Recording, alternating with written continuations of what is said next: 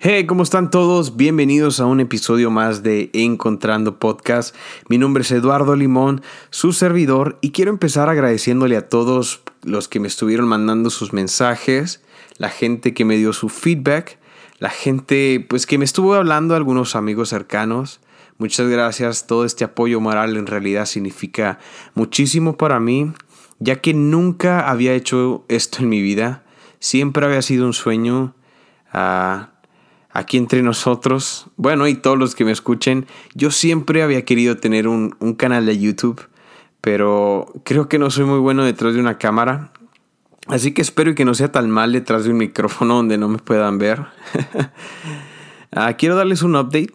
El primer capítulo llegó a más de 250 reproducciones, lo cual para mí es un super wow, porque la verdad no pensé que iba a llegar tan lejos con tantas reproducciones. Y digo más o menos, más de, porque en la mañana que lo estaba checando, perdón, que lo estaba revisando, vi que el, o sea, como que cada, cada 15 minutos como que sube uno, como que suben dos, dos reproducciones más. Así que pues mejor nomás lo dejé en más de 250 reproducciones. Pero muchísimas, muchísimas gracias. Creo que lo más lejos que llegó fue Puerto Rico. Pero Hubieron gente, reproducciones en México, algunas en Colombia, a otras en, en, casi todo Texas, en Estados Unidos, en Florida, en California. Muchísimas gracias. Les digo, estoy súper muy emocionado hacia dónde va, no puedo esperar a dónde vamos a ir, a dónde va a llegar encontrando al, al, último del año, al último del año. Estoy súper, súper emocionado. Pero bueno, creo que no mencioné qué tan frecuente voy a estar subiendo información. Y para que sepan, creo que lo había dicho en el primer capítulo, pero lo voy a volver a decir. Aún estoy yendo a la escuela, lo cual significa que, que limita muchísimo mi, mi tiempo porque tengo que estar haciendo trabajos, tengo que estar haciendo tareas. Y pues tengo una vida, también tengo que trabajar, no, no hago podcast por vida. Espero que algún día sí. Eh, ese es mi sueño. Y pues es por eso que lo voy a estar subiendo. Voy a estar subiendo material cada 15 días. Así que si aún no te has suscribido, ah, te, animo a que lo hagas. de esa manera, cada vez que suba algún, algún capítulo nuevo, ah, la campanita te pueda ahí notificar. ¿Sale? Bueno, y pues también quiero, quiero platicarles, uh, compartirles qué, qué es la, qué es exactamente lo que va a estar pasando en todo este año aquí en Encontrando. Y pues es de que quiero tener series. De hecho, hoy vamos a empezar con nuestra primer serie, que he decidido llamarla Epigenética, borrón y cuenta nueva. Espero que les guste. a este, bueno, ahorita más adelante voy a, voy a, van a saber de qué se trata.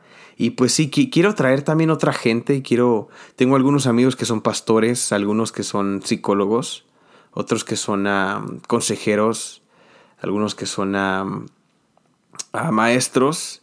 Quiero traer algunos maestros míos. Estoy tratando de ponerme en contacto con algunos maestros míos de CF9, del instituto que yo me gradué, porque me encantaría muchísimo traerlos aquí y que sepan y que escuchen de otra gente que no nomás sea mí que no, que no nomás sea yo. Así que, ¿por qué mejor de una vez ya no empezamos con el primer capítulo y la primer miniserie? Epigenética, borrón y cuenta nueva.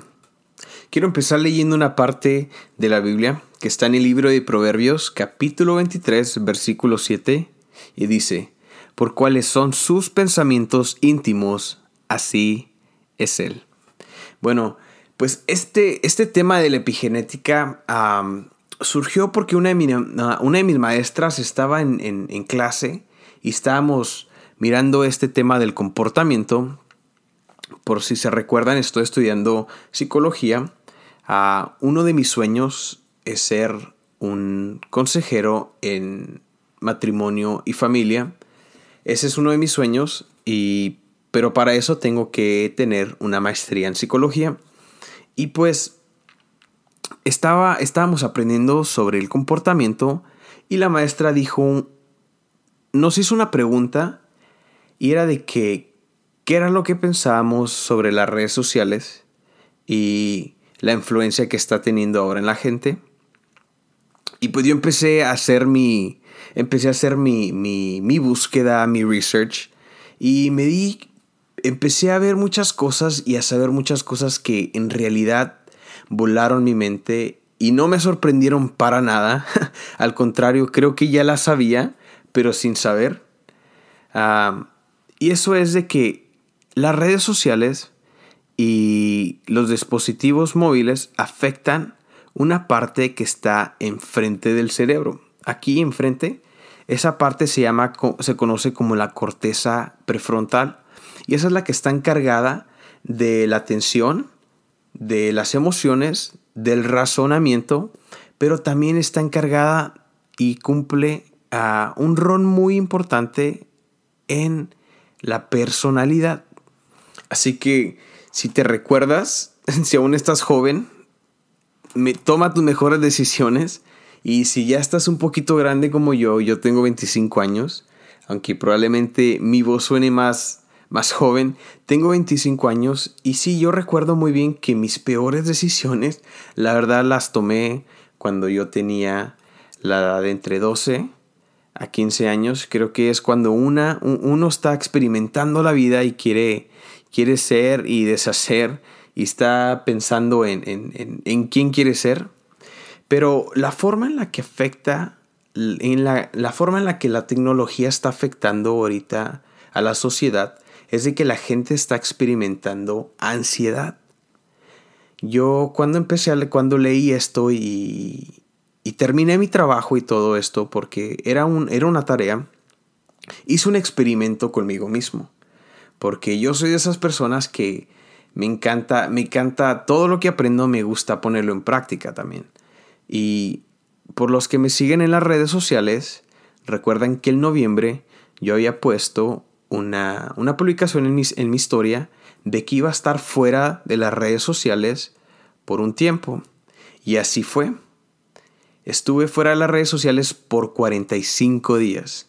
Y saben que experimenté, los primeros dos días fueron terribles. Porque eh, de veras experimenté ansiedad, experimenté estrés. Fue la, fueron los peores dos días de mi vida. Así que si si tú crees que si el estar fuera, ¿cómo saber que tienes una cómo saber que tienes una adicción a tu teléfono? Si tú no puedes durar, si tú no puedes estar lejos de tu teléfono por un tiempo, lo más probable es que sí tengas una adicción. Ah, ahorita yo no soy un psicólogo ni un consejero, o no te puedo no te puedo diagnosticar con, con esa adicción, pero ya de hecho ya es una ya es una ya es considerada una adicción de acuerdo con el APA o el American Psychological Association, ya el uso del dispositivo ya está como una adicción. Así como lo es los, videojuegos, ah, las drogas, sustancias y otro tipo de cosas, ya también el celular se ha convertido en una adicción. Y pues ahora estamos viviendo unos tiempos de información demasiado vaga. Y no nos hemos dado cuenta o probablemente hemos querido ignorar de que nosotros, nosotros somos el producto de lo que consumimos. Déjame ponértelo así. Regresando de nuevo aquí lo que dice Proverbios, por cuáles son sus pensamientos íntimos. O sea, lo que tú piensas, eso, lo que está en tu cabeza, eso eres el producto. Si tú tienes pensamientos malos, eso es lo que va a salir. Pero también me encanta muchísimo lo que dice la palabra de Dios, que de la abundancia del corazón habla la boca. Lo que nosotros tengamos en nuestro corazón, lo que nosotros tengamos en nuestra mente, eso es lo que constantemente va a estar saliendo. Ahora vivimos en, unos, en unas temporadas, perdóname, en, en, unos, en una era de, de información demasiado vaga, donde ahora es demasiado fácil publicar tus opiniones. Chris Méndez, este hombre tiene un podcast demasiado padrísimo, se llama Liderazgo sin Censura, y yo aprendí algo muy importante de él, que dijo, nuestras opiniones muchas veces no, no ayudan. Y eso es algo demasiado cierto, porque ahora, como les digo, la información ahora ya ves un video de YouTube, ves un video en, Instagram y lo único que miras a la gente es dando sus opiniones y el público aceptando sus opiniones y sus puntos de vista como si fueran hechos, cuando en realidad nada, nada de lo que...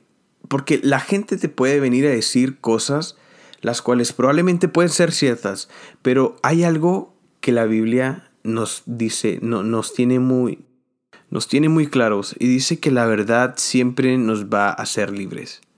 Siempre nos va a hacer libres. Toda la verdad, así venga de un libro de ciencia, así venga de un libro de medicina, así venga de la Biblia, mientras que sea verdad, siempre te va a traer libertad. Así que no caigas en todos esos videos de, de Facebook, en todas esas publicaciones de Instagram, no caigas, de verdad no caigas.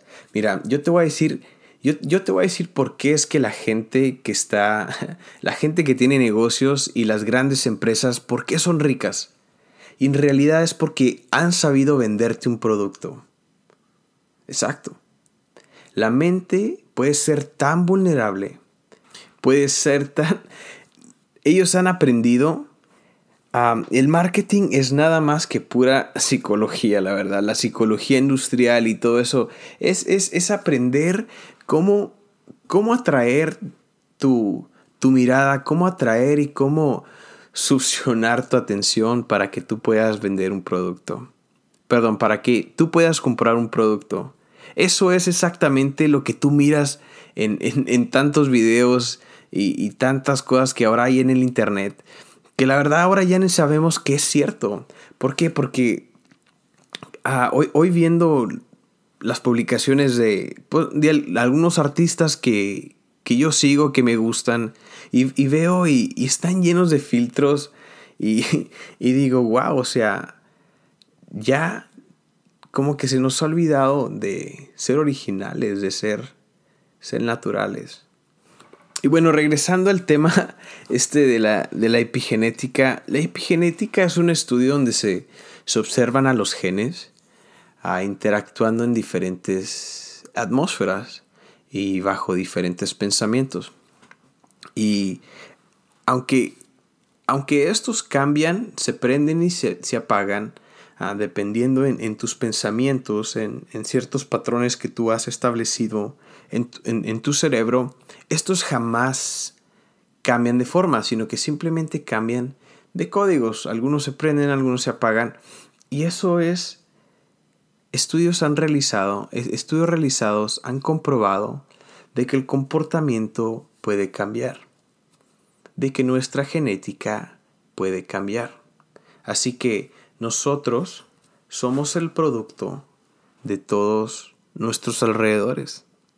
En esos tiempos de atrás, ah, en, aquellos tiempos de Platón, de Aristóteles, de todos estos filósofos griegos había un dilema demasiado grande y, eso era de que ah, era, se conocía como nature versus nurture o en español como naturaleza contra crianza y era de que los del lado de la naturaleza apelaban de que de que el comportamiento el comportamiento es heredado de que lo que tú eres y lo que tú no eres es porque ya viene en tus genes, es porque ya viene en tu, en tu ADN. Así que no importaba lo que tú hicieras, técnicamente tú ya estabas predestinado y ya estabas estructurado para ser cierta persona.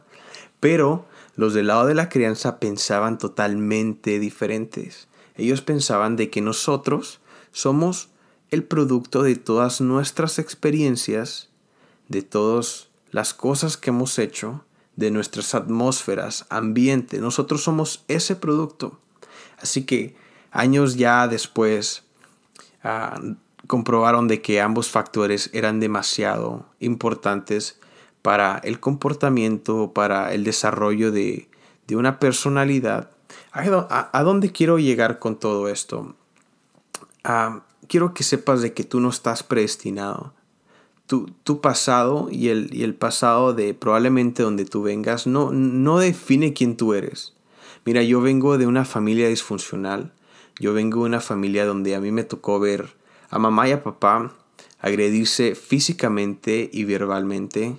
Y yo, ah, cuando tuve edad lo suficiente, me metí en las drogas, me metí en el alcohol, me metí en Estuve con mujeres en fiestas, en centros nocturnos, pero nada de eso definió quién soy yo ahora. Nada de eso definió y determinó quién yo, quién yo soy ahora. Así que si de esa manera me pasó a mí, también te puede pasar a ti. Probablemente a lo mejor estás te está pasando lo mismo, a lo mejor tu familia es un caos. No lo sé, tú, tú, tú, tú sé honesto así, ahí, donde tú estás, nadie, nadie, nos está escuchando, solamente somos yo y tú. Uh, sé honesto contigo mismo. Todo este tema de la epigenética, dije que es espiritual porque sabiendo que el ADN es donde se encuentran los códigos de nuestra vida, los códigos de nuestros comportamientos heredados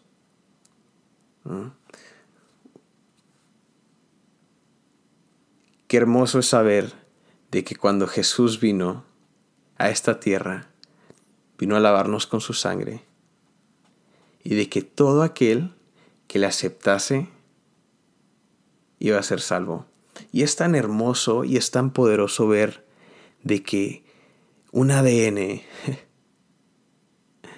de que la genética de él de que la sangre de Él ahora corre en nuestras venas y de que nuestra descendencia y que nuestro futuro y todo lo que está enfrente de nosotros no define de dónde venimos.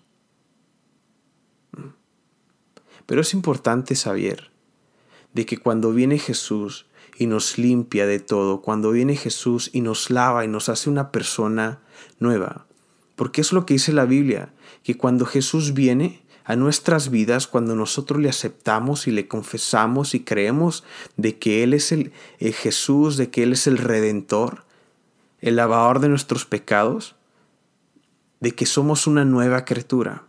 Pero esta es la cosa. Cuando yo acepté a Jesús, cuando yo le dije que sí a Dios, automáticamente no todo esto cambió, sino que al contrario, aún estando yo aquí, aún estando yo en el instituto, luché con todo esto, luché con, con la ansiedad, con, con el querer probar alcohol, en, el querer estar en, en, los mismos ambientes. ¿Por qué? Porque no había aprendido a renovar mi mente. No había aprendido, no me habían equipado. Así que esto es exactamente una de las cosas que vamos a estar hablando en, esta miniserie y quiero, vamos a estar hablando, voy a estar hablando de varios, ah, desde varios libros que a mí me, han, me, me ayudaron muchísimo en, en mi caminar, eh, que me ayudaron a transformar mi mente, porque lo hice con toda la intención, créanmelo. Primero quería, quería emocionarte con que escribieras una visión que escribieras y, que, tuvieras todo el plan delante de tus ojos y ahora que sepas de que para tú poder completar ese plan vas a tener que renovar tu mente. Y renovar tu mente es todo un proceso. No es algo de que, que es de la noche a la mañana. no lo es. Así que, bueno amigos, espero que este haya sido de bendición. Espero que estén ansiosos y de que de que puedan compartir, si me pueden hacer el favor de compartir esto en las redes sociales y que me ayuden, que nos ayuden a, poder alcanzar más gente y que más gente pueda encontrar a eso, ese pedazo que tú hayas encontrado de tu rompecabezas. ¿Sale? Bueno amigos, los dejo. Esto ha sido todo por hoy. Hasta luego.